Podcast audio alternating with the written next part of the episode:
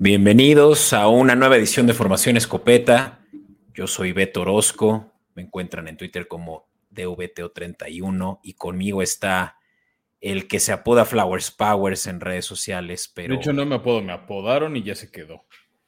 Se te quedó Flowers Powers. Fran, ¿por qué no nos cuentas por qué te llaman así? Pues me pedido Flores Meyer y yo tengo los poderes de que sí sé de la NFL, Beto, o creo que sí sé de la NFL y me gusta neciar. Nada que ver con flores entonces, o sea, de, la planta, las flores. No, nada hippie. Nada hippie. E, Muy bien. Era una mutación del apellido. Bien, entonces, pues eh, bienvenidos a todos los que nos escuchan en su red streaming preferida y si esa es YouTube, ustedes han hecho un muy buen trabajo porque eso es la mejor manera de consumir eh, Escopeta Podcast, como Dean Network lo encuentran en YouTube, tal cual typeándolo así o desde nuestras redes sociales métanse a la liga de YouTube y ahí es donde estarán viéndonos en eh, vivo y a todo color eh, nuestros rostros. Y, pues ayúdenos con una suscripción si es que aún no lo han hecho. Eh, créanme que eso es lo que nos hace crecer y nos hace y nos da la motivación para continuar. Em, pues Fran, estamos en nueva temporada, ya lo noticiamos la semana pasada, esta es la cuarta temporada de Formación Escopeta, ahora sí que estamos eh, pues celebrando todavía y aunque es off-season o como le decimos por ahí en redes sociales, baja temporada, hay de qué hablar, ya se acerca el draft. Y empieza a haber notas relevantes, Beto. Exactamente, ahorita ya hay mucho ruido de qué se va a hacer con los movimientos que hacen los equipos en agencias libres y precisamente este episodio está dedicado a eso, a la agencia libre, a qué... más, más, que a la agencia libre, Beto, yo te diría a la etiqueta franquicia y los impactos de que va a tener la agencia libre, ¿no? Porque si ya empieza a oler, ya, ya empieza a llegar ese humor, ese humo blanco de, de la agencia libre, pero como que hay que navegar primero todo esto que es la etiqueta franquicia para llegar a ellos. Exactamente. Y pues, sin más, Fran, vamos a hablar de qué ha pasado en estas últimas, eh, bueno, en esta última semana, estos últimos días en relación a las noticias que precisamente eh, eh, se, tratan de la etiqueta franquicia. Hablemos de estos escopetazos. Aguas que iban los escopetazos.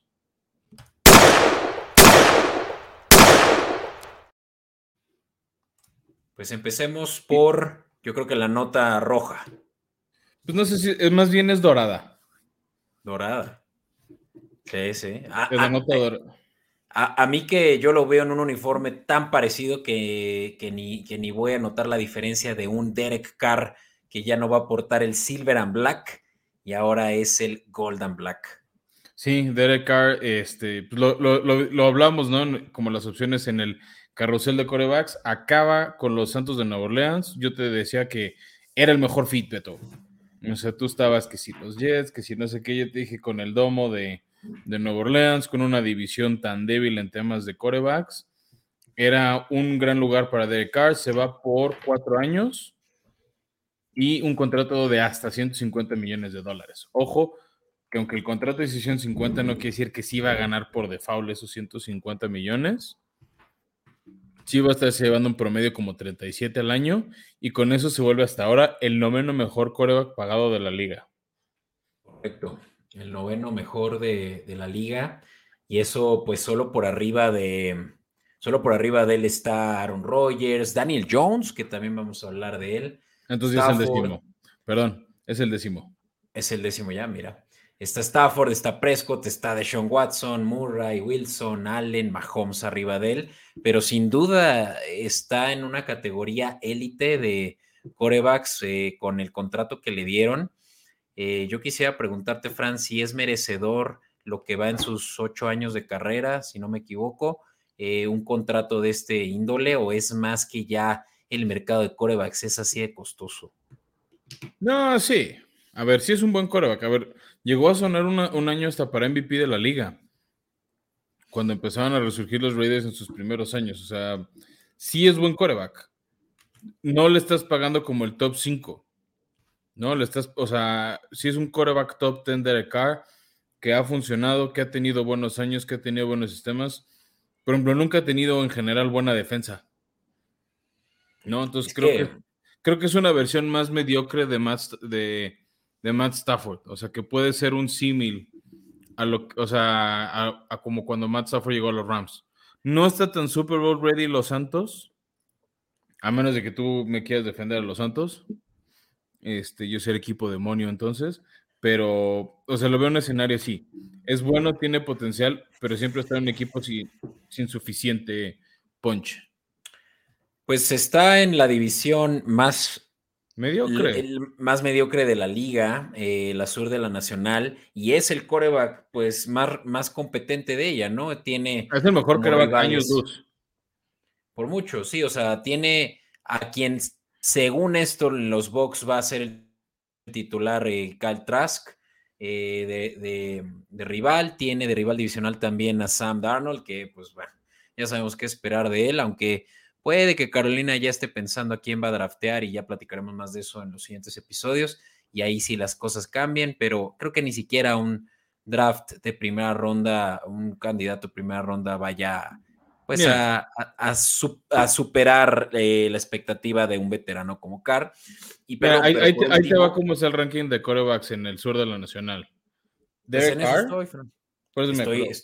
Ahí te va uno más gráfico, te va a gustar. Es Derek Carr, un abismo, otro abismo muy grande, otro abismo, luego está Sam Darnold, un pequeño abismo y ya por ahí juntos Desmond Reader y Kyle Trask. Exacto, y es que a eso llegaba con Desmond Reader, quien tiene dos años en la liga o, cumplirá dos años eh, no, apenas, eh, en agosto. Ajá, empieza su segunda temporada y Desmond Reader tuvo pues un muy mal eh, inicio de temporada teniendo eh, a Marriota como titular y, o, mejor dicho, eh, supliendo a Marriota cuando ya lo sentaron, todo ese debacle de que él estuvo incluso ya saliéndose del equipo por su propia voluntad, o sea, casi casi que renunció, ¿no?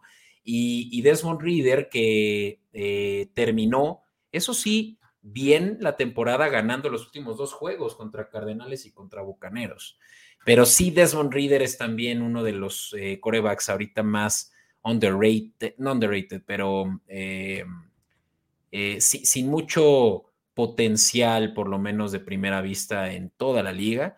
Y por lo cual yo creo que Derek Carr tomó la mejor decisión. Se hablaba mucho de que se iba a los Jets, pero si se iba a, los, a la FC, ya lo platicamos en el episodio anterior, eh, pues estaría cometiendo un error porque la competencia ahí está rudísima. Hubiera sido seguramente así como lo estaba en la oeste de la, de la americana, siendo el, peor coreback de su división, ¿no? Claro, a ver, te vas a la fácil y con ese seguro sí cobras tus bonos. Claro, él ya está. Llegas a playoffs, hay bono. No sé, ganas la división, hay bono. No sé qué, y con eso sí puede acercarse a, cobrar esos 150 millones. Ya.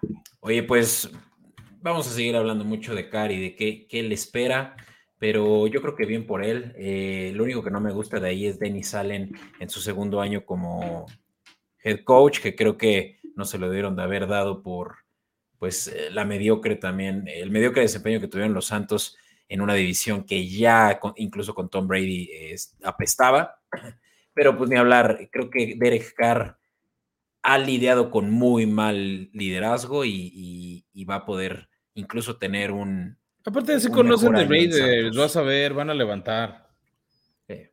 Dennis ya, ha trabajado con Derek Carr, entonces algo de magia va a haber. Pero bueno, este Beto, también hubo otros corebacks que firmaron. El, otro, o el siguiente, digamos que del que nos enteramos fue Gino Smith, que se va a quedar tres años más con los Seattle Seahawks. Eh, un contrato de hasta 105 millones de dólares pero garantizados solo son como 40. Entonces realmente es como una solución de dos años. Este, en lo que yo creo que Seattle busca al siguiente coreback joven en el draft. Sí, pues merecidísimo, ¿no? Gino Smith tuvo un excelente, una excelente temporada, la mejor de, su carrera. Pero eh, más vale tarde que nunca. Y, y ojo, eh, tuvo el mejor completion rating de toda la liga. Tuvo 69% de pases completos y eso es por encima de todos, hasta de Patrick Mahomes. Claro, pero también, o sea, Geno Smith era pick de primera ronda, o sea, era de pick estelar un Joe Burrow y así, y no ha vivido a ese estatus. No, te digo, nunca lo hizo hasta esta temporada donde superó las 4.200 yardas, lo mejor, lo más alto de su carrera. 30 touchdowns, Fran, es más de lo doble de lo que había logrado en una sola temporada con los Jets en sus primeros años.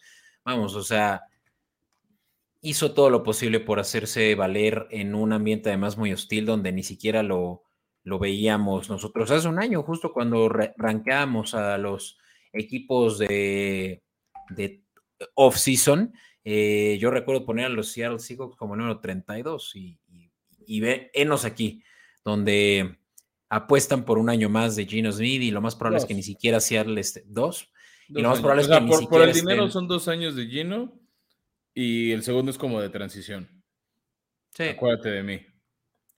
Sí, no, no creo que. Es más, yo creo que ellos van a estar buscando eh, sumar algún tipo de, de coreback en, digamos, que esté, que esté moviéndose porque no cuajó en su primer año de contrato. Dígase un Zach Wilson, dígase un coreback, eh, hasta no, bueno, no iba a decir Jimmy, Jimmy Garapolo, pero él ya está en su en el lado opuesto de la. Yo creo que se van a quedar con el suplente que ya tienen. En Drew Locke. Sí, y en un año, y en el draft de entre un año van a buscar el suplente. Acuérdate de mí. Wow, pues me acordaré, me acordaré de eso, Fran. Eh, ¿Qué otro? Por el que sí están apostando, Beto, es por Daniel Jones. Los gigantes de Nueva York lograron una extensión con él se rumoraba que iba a tener la etiqueta franquicia, pero al final lograron una extensión con, con él por cuatro años y un máximo de 160 millones. O sea, no va a ser en promedio 40 por año, es también treinta y tantos, con opción de ya cortarlo más adelante o no tener tanto dinero comprometido. Entonces, pues está interesante lo de Daniel Jones. Brian Dable dijo que iba o sea, aquí va a darle un voto de confianza, aquí va a buscar aprovechar este el potencial de Dable, entonces, digo, el potencial de Jones, y pues hemos visto las maravillas que hace Brian Dable como, primero como coordinador ofensivo, ahora como entrenador en jefes, fue el entrenador del año. Entonces, este, pues bien, creo que es un buen salario para Jones, o sea, volvemos a lo mismo. No es un coreback top, no es el top 8, top 10 de la liga. Está justo después y entre eso y media tabla. Y está, ojo, cobrando como eso. Porque, a ver, ya vienen los contratos, no falta mucho de Herbert. Ya viene el contrato de Trevor Lawrence, ya viene el contrato de Joe Burrow. Exacto, y es que es a lo que iba, o sea, cualquiera dirá, no manches, 45 millones de dólares por año a un coreback, eso es muchísimo. Cada año el promedio de, de, de, salario de los corebacks sube entre 6 millones y 8 millones, Fran, por lo menos en los últimos dos años. Eh, no es sorpresa esto, o sea, Patrick Mahomes gana menos de 45 millones anuales, pero porque le extendieron hace tres años y porque él es de la mentalidad de Brady de cobro menos y tengo mejor em, eh, talento a mi alrededor. Hijo, te diré porque ahorita vamos a hablar de alguien que por falta de lana no se queda en, en los chips, pero ese es el siguiente escopetazo, pero Sí, a ver, sí entiendo. También el tema es, pues cada quien va renovando con las condiciones de su año. O sea, cuando Mahomes renovó, sí fue un contrato a largo plazo. Creo que fue una buena apuesta de su parte. Más o menos eso también estableció algunas opciones para otros corebacks, que no descartaría que veamos un contrato, no creo que 500 millones, a menos de que ganen el Super Bowl este año, pero Burrow, Herbert y Trevor Lawrence van a recibir un contrato, me atrevo a decirte que van a recibir contrato de 8 o 9 años para quedarse en ese equipo y seguir siendo como la imagen de la franquicia. Pero como no han ganado un MVP, no han llegado al Super Bowl. Bueno, yo sí, los otros dos no.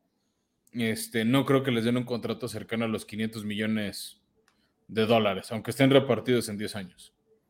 Sí, no, eso que vimos con, con Mahomes es... Eh, Pero pues porque lo que hizo Mahomes en su poquito tiempo en la liga en ese momento. MVP y Super Bowl así de pronto, y ya tiene dos. Yo, creo que todos deberían de seguir lo que hicieron los Bills, por ejemplo, hace un año con Josh Allen. Es, dale lo más garantizado que puedas que no te pongan en una situación de, cap hit y, dale lo del top 3, top 5 de promedio eh, anual eh, de, los corebacks que más les están pagando. O sea, Josh Allen gana por seis años, va a tener un contrato promedio anual de 43 millones de dólares. Tu, problema con eso, Beto, una es, si tiene que ser un superestrella. Y dos, y dos, lo que no estás tomando en cuenta es que los jugadores lo que más les importa es lo garantizado. Porque yo te puedo decir, sí, le van a dar un contrato a Derek Henry de mil millones de dólares, pero garantizado solo son 10, pues eso es realmente lo que él va a tomar en cuenta. Porque lo salen, ah, si te lesionas o no juegas los partidos, ya no te doy tantos bonos. Si no sé qué, no sé qué, ya no te doy tanto. Entonces, para ellos lo seguro es lo garantizado. Y ese es el caso que hablábamos hace una semana Lamar. Sí, Lamar, Lamar quiere un contrato de 200 y pico millones garantizados como de Sean Watson. O sea, creo que el mejor golpe que le ha dado Browns a su rival de división Baltimore es ese. Es complicarles la vida financiera en temas de la mar. Lo que no puede hacer en la cancha se lo están haciendo en las oficinas. Yo creo que podríamos eh, cerrar los escopetazos con lo que hay alrededor de la mar, pero ¿por qué no nos avientas los últimos detalles de. Hay uno más primero, Beto. Ahorita que hablabas de Kansas y de Mahomes, se anuncia que Frank Clark va a dejar de ser un jefe de Kansas City. Este gran cazacabezas, tal vez no era de los más estelares de la liga en cuanto a números, o sea, un Aaron Donald, un TJ Watt, pero sin duda era una fuerza disruptora. Se encendía en los playoffs, o sea, la, porque la verdad, la defensiva de Kansas siempre era medianona. En playoffs es cuando se enrachaban y hacían las cosas muy bien. Y Frank Clark era su especialista en desviar pases en la línea de golpeo, detener la corrida o capturar al coreback. Y justo por temas de que ya no hay tanta lana por lo que, tenían, por lo que tienen comprometido con otros jugadores, ya se anunció que iniciando el año nuevo la liga con la agencia libre va a ser liberado. Y yo creo que muchos van a buscar al señor Clark. Sí, y justamente la siguiente sección la vamos a dedicar a quienes sí van a estar entrando a la agencia libre y, y bueno, no platicaremos de quién potencialmente los va a a eh, contratar aún, eso eh, viene en episodios siguientes, pero pues sí, ahí se van a dar una idea de contra quién compite Frank Clark en el mercado. Em, ¿Qué más? Y bueno, Beto, si quieres recapitulemos las etiquetas franquicia. Este, realmente no hubo muchas este año, ya cada vez son menos los equipos que deciden usarlas. Hay una que es como la exclusiva, la no exclusiva. Entonces me arranco con, creo que el caso que más sonó, que es Lamar Jackson le dieron una etiqueta no exclusiva los Baltimore Ravens. Este, esto, o sea, ¿esto qué quiere decir? Que le tienen que pagar una de dos opciones durante un año nada más. El top 5 de salarios de su posición de los últimos cinco años, o sea, se promedia ese top 5 que, como dijiste, se ha ido, se ha ido inflando mucho, o un incremento del 120% de su salario anterior y se le paga el que sea más alto. Entonces Lamar tiene un contrato o va a recibir un contrato de 32 y pico de millones de dólares. Que, para si por ejemplo, debajo de Carr. Exacto, para él, pues lo están malbaratando, ¿no? O sea, le dieron ahí en la torre a su valor por eso de la no exclusividad. Pero, y si quieres, aquí yo puedo dar el detalle eh, perfecto para Lamar, es él puede ir a cotizarse en el mercado y si otro equipo paga más por él, entonces él se podría cambiar ese equipo siempre y cuando los Ravens aceptaran no igualar esa paga. Ahora, si los Ravens deciden eso, por lo menos ellos también ganan algo y es que al ceder a la mar con su contrato que, que bueno, con el contratazo que le pagarían, Ravens recibe dos primeras rondas de draft. Es un ganar-ganar para Ravens claramente porque ellos tienen la decisión final sobre, mira, si te pagan más, deja y la pienso. Y si no quiero, pues me vienen dos picks de primera ronda que sabemos que tienen mucho valor, sobre todo para, para cuando un equipo busca coreback. Eh, con eso pueden bajar a ser la primera selección en un año, si intercambiaran esas dos. Eh, yo creo que aquí el afectado es la mar, porque, y aquí me estoy adelantando un poco, tan pronto como salió la noticia de que los equipos podían ofrecer a Lamar varios, e incluso varios que eh, habíamos especulado la semana pasada en el carrusel de corebacks, suponíamos que podían buscarlo, ya demostraron no interés en los servicios de Lamar Jackson. Que ahí, Beto, lo que están diciendo en algunos lados es que hay como chanchullo en contra de Lamar. ¿Pero de los equipos o de Ravens? No, de los, o sea, de los otros equipos con Ravens. Pues a Ravens le conviene que no le ofrezcan más dinero, sinceramente. O sea, por eso, o sea, pero que hay como un pacto no escrito de los equipos con Ravens de yo no le voy a ofrecer nada, tú tranqui. O sea, de que Ravens les, les dijo por abajo de la mesa, oigan, hagan paro y no les, no les escriban. Básicamente. Ah, o sea, mira, los equipos que hasta ahorita. Está rumorando severamente, Beto, y, y, que podría haber demanda penal. ¿Hacia Ravens? Sí. ¿Por qué? Por, por, por hacer o sea, por colusión. por no dar esa libertad como de, de buscar trabajo y así. Ay, pues no había escuchado eso y está muy, muy complejo, pero mira, dejémonos de especulaciones. Está interesante el chisme, pero podemos platicarles en las semanas siguientes en Escopeta Podcast en redes sociales. verán cuando, en el momento en el que se rompe la noticia que nosotros la romperemos igual. Pero bueno, el tema de la mar está candente y yo pues, creo que se va a quedar ahí y Raven se va a fregar. Y lo voy a disfrutar. Pues más bien el que se va a fregar está muy sobrevalorado Lamar nada más que sí, ellos, e, ellos, ellos tienen que considerar que si Lamar no recibe ofertas, Lamar no va a jugar muy contento en, bajo esa eh, etiqueta franquicia y un contrato de 30% menos de lo que hubiera recibido si le hubieran dado la exclusividad. Pero, pues mira, ya veremos. Jugar, a ver, no jugó playoffs con el equipo diciendo que estaba lesionado. Y era como su holdout para que le pagaran y le dieran su contrato.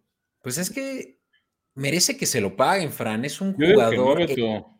¿Por qué no? Por sus lesiones, por sus malas actitudes, por mediocre. Mira, mediocre no la compro, pero sí. O sea, la actitud es mediocre.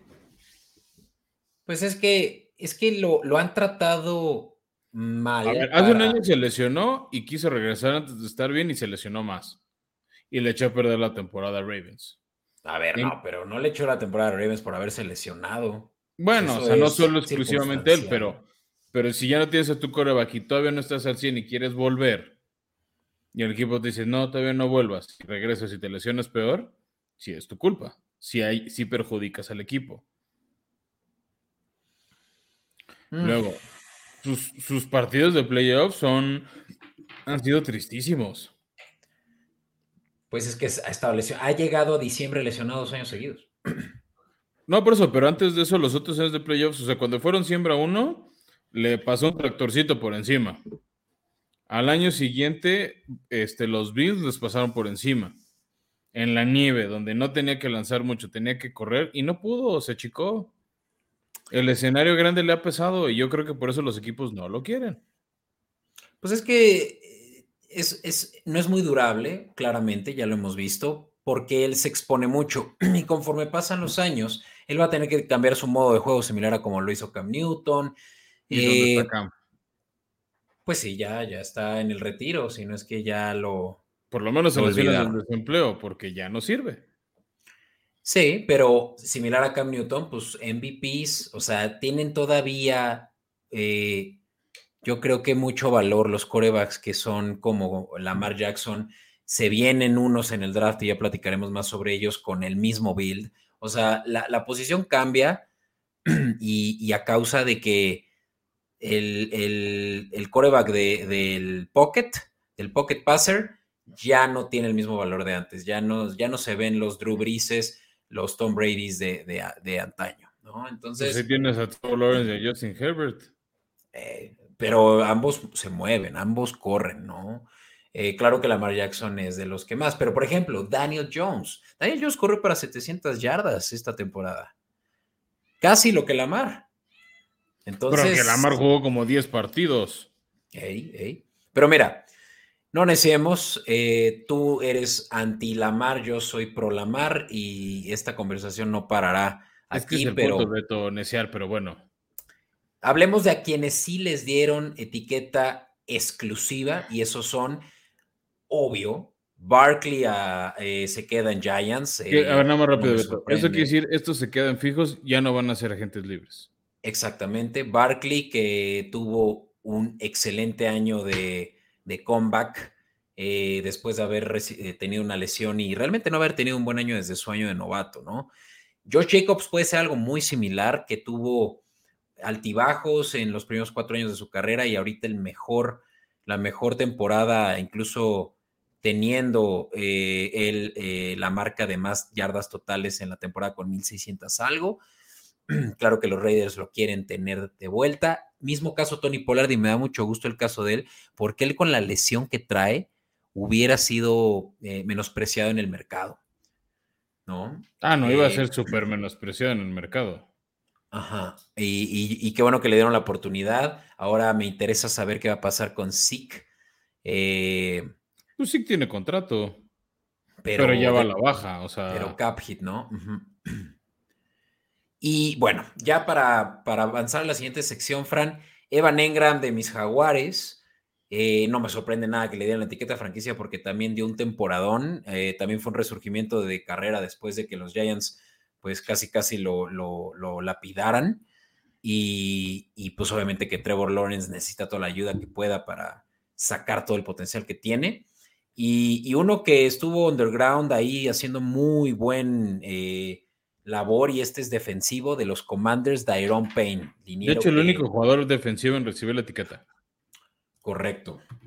Y Dairon Payne tuvo pues, una buena temporada. Eh, estoy corriendo los números a ver qué, encontramos de Dairon Payne, pero en su cuarto año, no es quinto año con Washington, eh, um, sacks, aquí está, 11.5 sacks, lo más alto que ha tenido en su carrera, incluso lo doble de, temporadas pasadas, una combinación de tacleadas de por ahí de 90 entre solo y combinadas. Entonces, pues es un edge rusher que está en, sus mejores años y pues un año más, ¿no? Que es lo que la franquicia te ofrece. Y un año barato. O sea que además de todo va a ser un año barato, o sea, para como están algunos jugadores de esa posición recibieron, este, ha sido un año barato. Así es. Y bueno, pues con esto, Fran, eh, quiero pasar a la sección de cobertura donde vamos a dar detalle de esos eh, jugadores que sí van a entrar a la agencia libre, donde se van a empezar a ver eh, adquisiciones a partir de la siguiente semana que empieza el año nuevo, el 15 de marzo. Así que este es, esta sección está dedicada a eso, a que podamos darle visibilidad a quienes no lo saben de los jugadores que saldrán de equipos y entrarán a otros. Vámonos a la cobertura. In tight coverage. Y bueno, Beto, arranquemos rápido la de corebacks porque aparte ya lo hemos cubierto mucho. O sea, el episodio pasado fue el carrusel de corebacks, ya lo decíamos ahorita. Lamar tiene una etiqueta, este, está buscando... Una exclusiva una exclusiva, entonces está buscando que le ofrezca algo como 5 años, 200 millones, 6, este, 240 millones. Y pues va a usar eso de que hace mucho tiempo en una galaxia muy, muy lejana fue el MVP. Sí. Los otros dos atractivos que quedan libres y uno no lo siento tan atractivo es Jimmy G y Jacoby Brissett. Yo por Brissett, eh, Sí, pero ve cómo se cae entre Garapolo, que se espera que le den un contrato de 30, 35 millones, a Jacoby 5, 6 millones. Nada mal. Jacoby es un sueldo de suplente. Es un, sueldo, de suplente. pero él, él jugó como titular en Cleveland y no lo hizo mal. Eh. Lo hizo mejor que Garapolo. Porque se lesionó. Y aunque no se hubiera lesionado, o sea, Brissett. Garapolo ya llegó a Super Bowl. Bueno, pero, eh, voy a usar eh, tu argumento en contra. Lamar Jackson también fue MVP en una. no, no, no, yo dije eh, Super Bowl. Bueno, estamos hablando de hallazgos de hace tres años. ¿Sabes? Bueno, o sea, y hace un año Jimmy G llevó a su equipo a la final de conferencia. Jacoby Brissett no ha llegado con equipos a playoffs. ¿Cómo no? Compatriotas. Jugó tres partidos y regresó Brady. Pero jugó, güey. Tres partidos. Pero él jugó como titular. suspendieron a Brady cuatro, uno lo jugó Jimmy G, los otros Jacoby Brissett. Y uno de ellos fue de, playoffs. No, fue en temporada regular. Bueno, eh, Jacoby Brissett, valiendo seis veces menos que Garapolo, yo lo veo definitivamente en otro equipo, no sé en cuál, pero. y como suplente, pero yo creo que tiene más opciones abiertas que Garapolo, que durabilidad es un issue y valor es un issue. Pues, o sea, es que también hay que ver los otros equipos, sus líneas ofensivas, etcétera, etcétera. O sea, es todo un entorno para evaluar. Pero a mí Jacoby Brissett va a comer banca, no sé todavía en dónde. O sea, podría acabar una veces como banca en Raiders, este...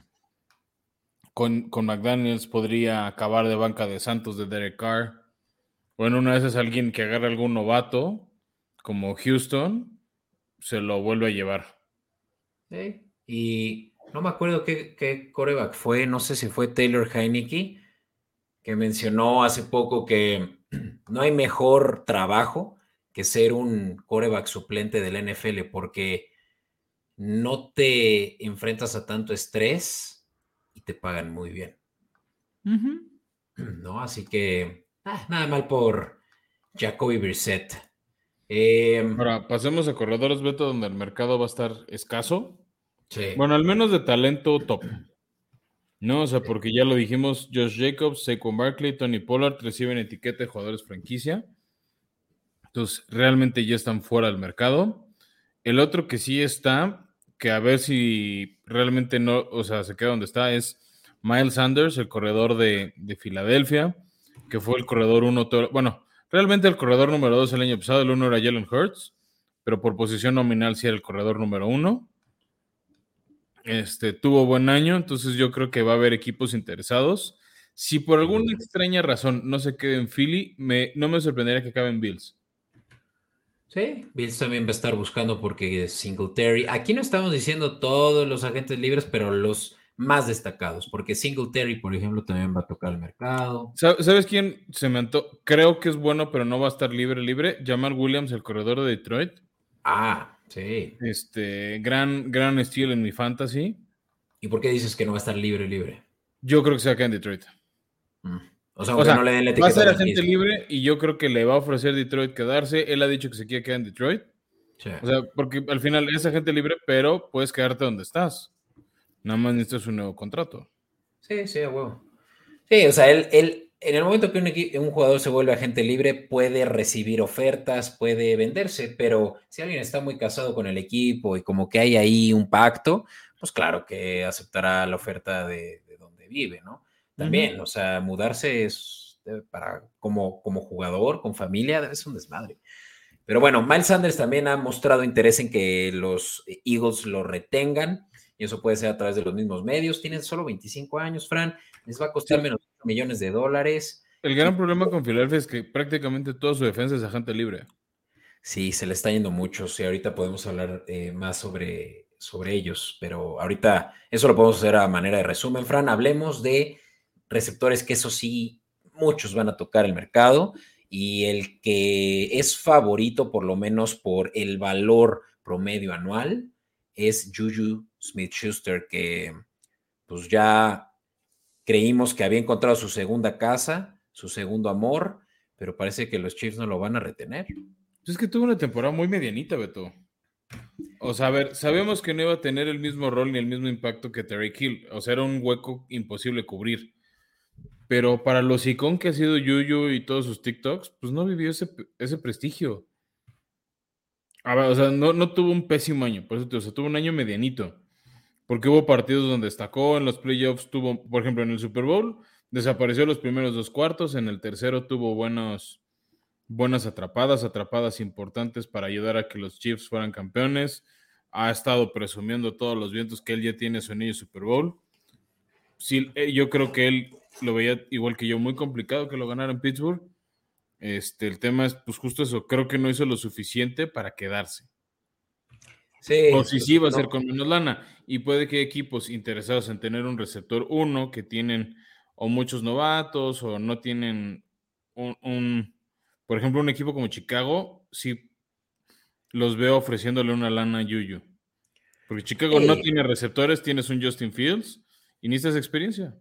Sí, y, y Yuyu es un veterano eh, en el cual puedes recaer, ¿no? Si, si estás justamente buscando cubrir el slot con tu segundo, hasta tercer receptor. O sea, Yuyu ya vio sus mejores años, esa segunda temporada que tuvo en Pittsburgh de casi 1500 yardas, está en el olvido, pero tuvo números relativamente similares a esos buenos años que tuvo esta vez con Kansas, obviamente gracias a que tiene el mejor coreback de la liga ahí, pero mira, en una de esas, en una de esas, si acepta un recorte considerable de dinero, lo cual para ese gran ego no lo creo, se queda. Que debería hacerlo. ¿no? Debería hacerlo, no lo va a hacer, se va a ir. Jacoby Meyers, Patriotas. Parece Este creo que, que, los sí lo van a Patriotas querer, no se ¿eh? casan. O sea, Sí, este sí le van a ofrecer de otros lados. No sé si Ah. se queden Patriotas. sí. Patriotas, bueno, salvo un año después de Brady, no suelen pagarle mucho a los jugadores. Entonces yo creo que alguien lo va a tentar. Es bueno en las rutas, crea buena separación. A mí, por ejemplo, a mí me gustaría que se fuera Titanes. O sea, yo creo que se podría ir a un equipo de media tabla o que va a estar batallando entre playoffs, no playoffs, Sí. y ser la estrella o, o el receptor estrella de esos equipos. Es muy consistente. Es un receptor que te va a entregar 6, 7 pases completos de cada 10, lo cual créanme que es difícil encontrar eh, receptores con buenas manos. Eh, y como tú dijiste, corre bien las rutas eh, y tiene sobre todo muchos yards after catch, ¿no? Entonces se, se vuelve muy valioso para equipos que juegan justamente mucho play action, que juegan mucho a, a mover el balón eh, poco a poco, ¿no? Y, y- y este West Coast que se usa mucho, ¿no? Acabas de escribir la ofensiva de Titanes, por eso te a mí me, me encantaría. Sí, sí es un buen fit. Y bueno, seguimos avanzando, Beto. Otra posición interesante, tight end. Aquí hay como, bueno, había tres nombres destacados, ya dijimos, ¿no? Evan Ingram se queda en Jaguares. Dalton Schultz, después de haber recibido la etiqueta de franquicia hace un año, eh, parece que va a llegar al mercado abierto. Creo que Dallas va a buscar retenerlo. Ha dado buenos números, ha hecho bien las cosas con los vaqueros. Este, nada más pues tienen que hacer sus números ahí en Dallas porque ahorita estaban, todavía seguían arriba del tope. Es justo lo que quería ver ahorita, cómo estaban en su tope salarial, pero híjole, el problema Se con ve Dallas. difícil, sobre todo también porque le van a pagar a Pollard. Exacto. O sea, mira, es más, ya lo tengo aquí. Dallas es el cuarto equipo que todavía está más lejos de poder eh, estar por arriba del cap hit, con 18 millones en contra. Y justamente este cuate Schultz, pues te va a costar unos buenos 15 millones, según lo que ahí nosotros estimamos. Yo te voy a decir cuánto es lo que tiene de cap hit en un momento, pero pues yo creo que él más que nada va escuchar ofertas y, y lo van a, eh, no sé, un Detroit, eh, alguien que con cap hit no tenga problemas, pues lo, lo va, eh, lo va a traer más que Dallas. Sí lo creo. No sé tú. Pero no sé a ver si él no se quiere quedar con un recorte. O sea, es como donde tengo dudas. Pues sí, Dalton Schultz eh, justamente yo creo que tiene todavía mucho que aportar a un equipo que tenga más chances incluso de ganar, Fran. O sea, puede que Dalton Schultz diga, ya tuve suficiente Prescott, yo quiero un coreback que, que me permita eh, que me permita tener mejor, mejor desempeño. Y ese puede ser Kirk Cousins. Ah, no, no Kirk Cousins, de Josh, yo, eh, Jared Goff. Detroit. a ver. Ese me gusta. Y el otro que también está ahí libre, que bueno, o sea, aquí la caballera está flaca, es Mike Gesicki de Miami, que no ha sido estelar, pero sí consistente. es más bloqueador que receptor, pero bueno. Pero son muy valiosos también. Pero bueno. Me, recuerda, me recuerda un, nada más para terminar con Gesicki. Em, ay, este eh, de, de eh, Janus Smith. Me recuerda mucho a Janus Smith, que justo también va a estar tocando el mercado. Los Patriotas no lo van a retener. Sí. Sí, luego pasamos a una posición bastante relevante que luego reciben buena lana y luego no parece tanto. Centros. Eh, el más destacado es Conor McGovern, el centro de los Jets. Este es otro que tal vez con un recorte salarial se queda más tiempo, pero ahorita para entrar en el tope, pues lo cortan. O sea, luego hay unos que los cortan y los recontratan. Oye, y si, si los rumores de Rogers son ciertos, Jets va a tener que cortar a jugadores importantes, dígase McGovern, dígase Mosley. Eh, sí, sí se van a poner en una situación compleja de cap hit y, y pues McGovern, por más de que fuera hacer el centro de Aaron Rodgers. No creo que, quiera aceptar un 50% de recorte, ¿verdad? Pues puede que un 50 no, pero hay que ver qué le plantea el equipo de los Jets. Ahora, muy rápido, eh, aquí el que me gusta es Bradbury de Minnesota. Yo no sé por qué no le dieron la etiqueta franquicia. Tiene solo 27 años y también fue un top 10 centros de la liga. Eh, pues tal vez creen que pueden negociarlo en contrato a un plazo mayor, pero un menor costo que la etiqueta franquicia. Seguro puede. o sea, por ejemplo, aquí estamos proyectando con información de Pro Football Focus un contrato de unos 12 millones anuales. Sí. O sea, pero tal vez te dicen, ah, mira, te doy por 5 años 10 y te doy 50. En vez de tal vez 2 o 3 años de 12. Sí, los Vikings también están 15 millones abajo del cap hit, entonces seguramente por eso no, no han decidido algo con él. Eh, ni hablar. Vámonos a la siguiente posición, Fran. Guardias. Guardias. Esta es una de las más importantes porque luego protegen, dependiendo si es zurdo o diestro el quarterback, su lado ciego o no. Creo que el más destacado es este Isaac Seumaolo de, de Philly. Eso, o sea, empieza aquí el problema de Philly. El problema de Philly es que casi le sale su apuesta a ganar el Super Bowl. Muchísimo gente libre en las Águilas. Este es uno de los más destacados. Como los que nos acompañan en Comer Network, salvo él, en general los que están aquí son jóvenes. O sea, tal vez ya libraron sus primeros cinco años, o sea, su primer contrato novato y están buscando un buen segundo y cobran bastante bien. Ellos y los tackles izquierdos suelen cobrar bastante bien después del coreback. ¿No? Entonces. También Reisner me gusta, ¿eh? Y hasta Powers. Los dos siguientes que estamos viendo. Incluso eh, la verdad es que los cuatro son muy buenos guardias. Todo, Powers y Davis son sobre todo, y, y Seumaolo son muy buenos por juego terrestre. Riesner es más para proteger el juego aéreo. Pero son buenos y yo creo que ellos iban a cobrar. Yo creo que se van a quedar en su equipo. De alguna manera van a encontrar, sobre todo por su edad, eh, una extensión de contrato a largo plazo. Sí. Y bueno, hablando también de línea ofensiva, están varios tackles y el que más llama la atención es Orlando Brown, a quien le dieron un contratazo de más de 20 millones anuales eh, los Chiefs y pues ya se les olvidó lo mucho que lo querían. No solo eso, se les olvidó que él es el que protege el lado ciego de Mahomes. Sí, caray. Bueno, este es otro que me fascinaría que si Titanes tiene el tope lo pudiera contratar. Es de los mejores tackles izquierdos de toda la liga. Por supuesto. Y de hecho se rumoró que le iban a dar la etiqueta de jugador franquicia, no se la dieron. Y muchos equipos sí se están saboreando generarle una oferta. Otro que, otros dos que, o sea, no es el segundo lugar, pero creo que van a jalar lana. Isaiah Wynn de Patriotas, que de hecho, pues ya tuvo la experiencia de proteger a Brady, haciéndolo bien. De hecho, se lo quisieron llevar a Tampa, pero no pudieron. Y solo 27 años también. y, Mike McGlinchey de, de San Francisco, o sea, hizo lo que pudo por proteger a los tres quarterbacks y, y, en el juego terrestre es muy bueno. Él es el que le abrió esos huecos a esa ofensiva terrestre de los 49ers.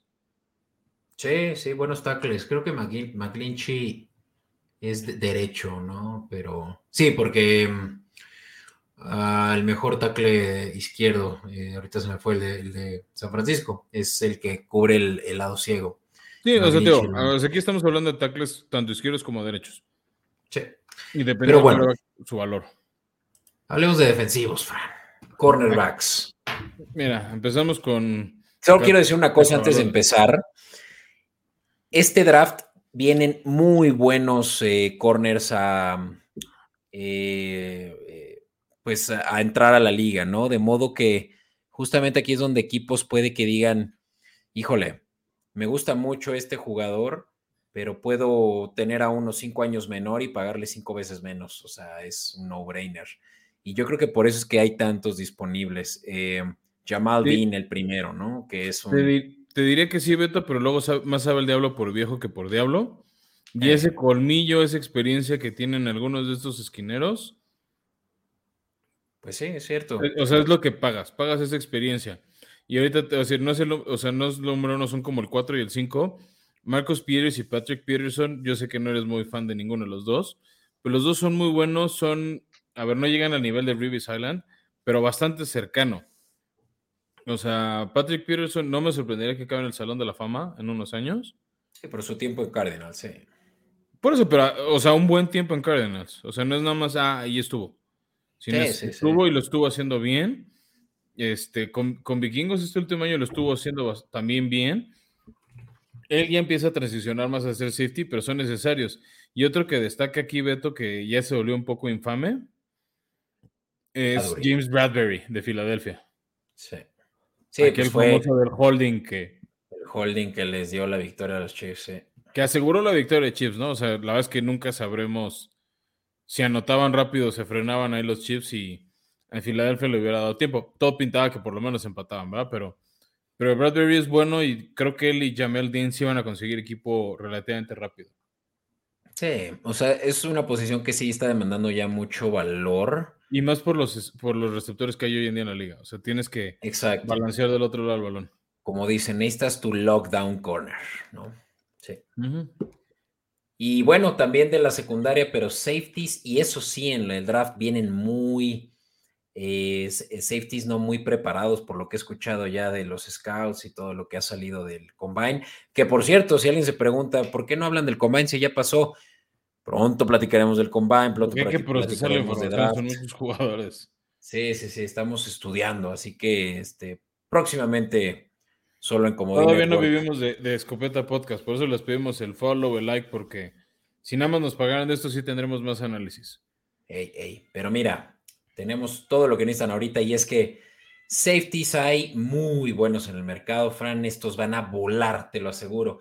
Primer, primer día de. Es que no se quedan fijos, ¿eh? Vuelvo lo mismo. O sea. Sí. Sí. Y bueno, hablemos de ellos. Jesse Bates de los Bengals ha tenido dos excelentes temporadas e incluso la pasada le dieron el franchise tag. No esta vez, pero tiene solo 25 años, Fran. Eh, él va a agarrar eh, un, equipo el primer día que esté disponible, si es que los Bengals no lo, no lo pactaron ya. Eh, Chancey Garner Johnson, también de. de la temporada, ¿eh? Defensivo. Mira, creo que estuvo empatado, ¿no? Intercepciones. No me acuerdo si empatado, pero fue el líder, o sea. Fue, fue uno de los que empató. Pero sí, también es un chavito de solo 25 años. Eh, pide anual y no que lo pide, que entre 13 y 14 millones de dólares anuales. Piénselo, no es tanto para un safety que va a cubrir los bombazos de un Justin Herbert o de un Josh Allen. O sea, te, te, sirve mucho para el, el dinamismo de, de, de, corebacks, de cómo mueven el balón por aire, ¿no? Y, y lo vimos también el temporadón que tuvo hace unos años, pero no este Jordan Poyer. Lástima que se lesionó. Él apesta que va a acabar en Raiders. ¿Ah, sí? Pues que ha habido acercamientos. Él creo que era fan de niño, algo así entendí. Entonces, pues a ver, pero bueno, o sea, estamos hablando, él y Von Bell son como más veteranos comparados a, Bates y Garner Johnson, este, pero también en safety te conviene la veteranía. El problema de algunos de estos es que los que vimos en el caso anterior, los esquineros, algunos como Patrick Peterson o Marcus Peters podrían migrar y dejar de ser cornerback y empezar a ser safeties. Sí, eso hacen muchos. Con la pérdida de velocidad y la experiencia, muchos transicionan eso y lo hacen bastante bien. Entonces, esa es otra pequeña competencia de la que nadie habla. Y bueno, de ahí pasamos, Beto, a una posición que, que yo disfruto ver cómo juegan, que es la de linebackers. Aquí hay dos muy, muy buenos, en TJ Edwards de Filadelfia y Tremaine Edmonds, ellos que controlan esa zona media del campo defensivo. Eh, la verdad son muy buenos. Si por alguna extraña razón no se quedan en su equipo, también van a volar pronto. O sea, yo creo que va a haber entrenadores en jefe, este, con una oferta en la, así ya impresa en la mano, en la puerta del jugador al minuto uno que puedan ofrecerles. TJ Edwards a Patriotas, ya lo vi. Ya lo vi. Que no es de los que va y se para a dar ofertas, pero, pero sí, este, el, que, el que a ver si se queda, suena que sí lo quieren extender, pero él sí ya está entradito en años, es la Bonte David de Tampa, que también le ha estado pagando a sus defensivos. Entonces, el problema de, de, él es el presupuesto. El que está aquí en la lista es bueno, pero creo que su valor de contrato está castigado por su lesión. Es David Long, el linebacker de Titanes. Es particularmente bueno para detener la corrida, igual que Jermaine Pratt. ¿No? Entonces, este yo, yo espero que Long se quede en Titanes. Yo creo que sí están viendo cómo le arman un contrato a largo plazo, con el tema de que, bueno, las lesiones en ligamentos no le ayudaron a, cerrar bien el 2022. Chido. De ahí pasamos, Beto, ahí este, a la línea defensiva. Ah, sí, perdón. Este, igual, aquí empiezan a entrar los cazacabezas. Eh, el más destacado es Javon Hargrave de Filadelfia, parte de ese tándem de capturas de 70, 75 capturas que tuvo Filadelfia. Aquí es donde sí les empiezan a pagar a esos que tienen esa gran cantidad de capturas, porque es ese espectáculo defensivo. Está cañón, como a. Yo creo que esta, esta posición es de las que más ha crecido en los últimos años el, el promedio anual. Si te fijas, creo que excepto tackles, a nadie le, se le promedia un valor anual de arriba de 20 millones. Y eso es Hargrave ahorita, ¿no? Sí, y a sus 30 tackles, receptores y corebacks. Sí. Pero volvemos a lo mismo. Esta es la posición que ha generado más espectáculo a nivel defensivo. Sí. O sea, las capturas. A ver, un Aaron Donald, un TJ Watt. Es que Aaron Donald, claro, claro. El mismo Frank Clark. Es más, en esta línea, en esta lista, perdón, no creíamos que iban a cortar a Frank Clark, pero entraría Frank Clark, Frank Clark de Kansas City. de hecho, sí. Y estaría, yo creo que por ahí de los 16, 17 millones, ¿no? De hecho. Yo creo que 18, ¿eh? Sí. O sea, por el pedigrí que tiene, porque tiene dos anillos de Super Bowl, por la cantidad de capturas, por el liderazgo que te, representa. O sea, va a cobrar más por quién ha sido que por quién puede ser en los próximos años. Sí, mira, eh, con Kansas este año fueron 15 millones promedio anual, así que sí, debe estar por ahí entre, Tremonte Jones y Darren Payne, a quien sí le dieron la etiqueta franquicia, por eso es que no está disponible. El que, híjole, Hargrave me sorprende eh, los de PFF cómo lo, lo valoraron en este nivel. Pues es que con la cantidad de capturas que hizo subió sus bonos. Hargrave. O sea, ¿cuánto crees que, que pagaría por TJ Watt ahorita? No, pues si se pusiera disponible, les voy a decir una barbaridad, pero 30 millones. Punto 25, o sea. A TJ Watt. Ahorita TJ Watt tiene un contratazo de. Ah, no, es que todavía está en contrato de novato. Es desde los que sí le van a extender pronto antes de que llegue a la agencia libre, pero. Por supuesto. Aaron Donald, ¿cuánto cobra Aaron Donald? O sea, si quieres en lo que nos ayudes a investigar, voy avanzando rápido con la siguiente posición que va muy de la mano, que es la de Edge Rusher, que son estos que presionan por las orillas a los defensivos. Aquí hay varios que también su nombre nos genera valor por lo que han hecho, por el daño que hacen a las defensivas, como Marcus Davenport, que además sigue siendo joven. O sea, para esta posición que físicamente es muy maltratada, sigue siendo alguien muy joven. Sí. Igual que Yannick Ngakwe, que se fue de Raiders este, por Rock Yacine a los Colts, y, antes de Minnesota, y antes, no manches, ese güey lleva. No, no, pero, se echaron un, trade de un año nada más. Sí, sí. No, o sea, Ngakwe y Rock Yacine. Algo debe traer Ngakwe de eh, disciplina, sí. Sí, o sea, es como la disciplina el problema, pero pues cuando quiere jugar es bueno. Aquí el que menos valor tiene por su edad, pero vaya que tuvo un gran año, es Brandon Graham de Filadelfia.